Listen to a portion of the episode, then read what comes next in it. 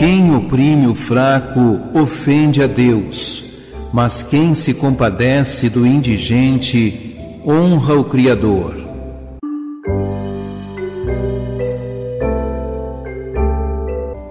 Dizia São Vicente de Paulo, o grande amigo dos pobres: o amor faz com que não vejamos alguém sofrendo sem sofrer com ele. Isto é compaixão.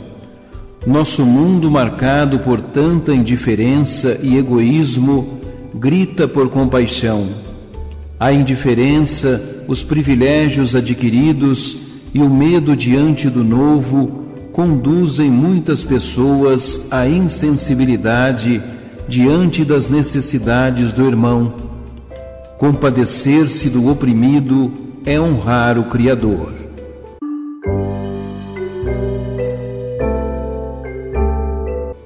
Deus Criador, tu me providencias tantas coisas.